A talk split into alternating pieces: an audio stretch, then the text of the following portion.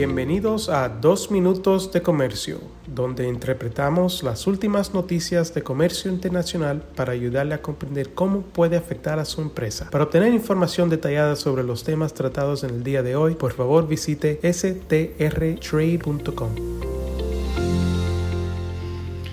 Hoy es jueves, el 28 de julio 2022, y yo soy el señor Ned Steiner con Sandler Travis y Rosenberg.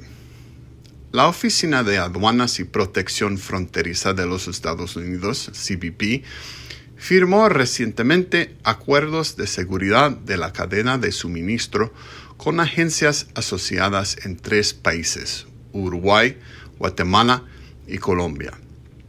Un nuevo acuerdo de reconocimiento mutuo, ARM, con Uruguay reconoce que los requisitos o estándares de seguridad del Programa de Asociación de la Industria de Seguridad de la Cadena de Suministro de Uruguay, así como sus procedimientos de verificación, son los mismos o similares a los de la Asociación de Comercio Aduanero contra el Terrorismo de los Estados Unidos, el CITIPAT. El CBP señala que cuando una entidad se una al CBP, al CITIPAT, acepta trabajar con CBP para proteger la cadena de suministro, identificar brechas de seguridad e implementar medidas de seguridad específicas y mejores prácticas. Los solicitantes deben abordar una amplia gama de temas de seguridad y presentar perfiles de seguridad que enumeren planes de acción para alinear la seguridad en toda la cadena de suministro.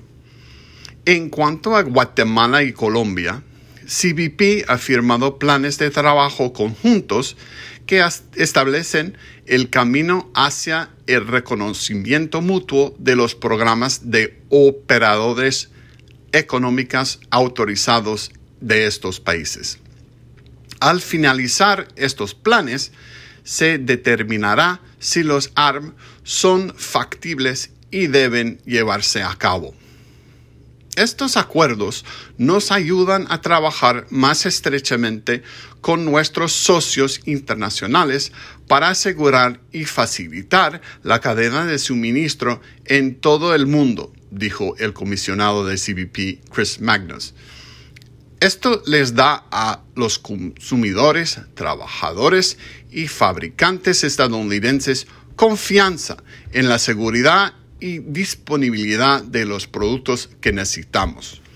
Esta acción también puede verse como parte del trabajo para fortalecer y diversificar la cadena de suministro de los Estados Unidos, específicamente con sus socios en países amigos del hemisferio occidental.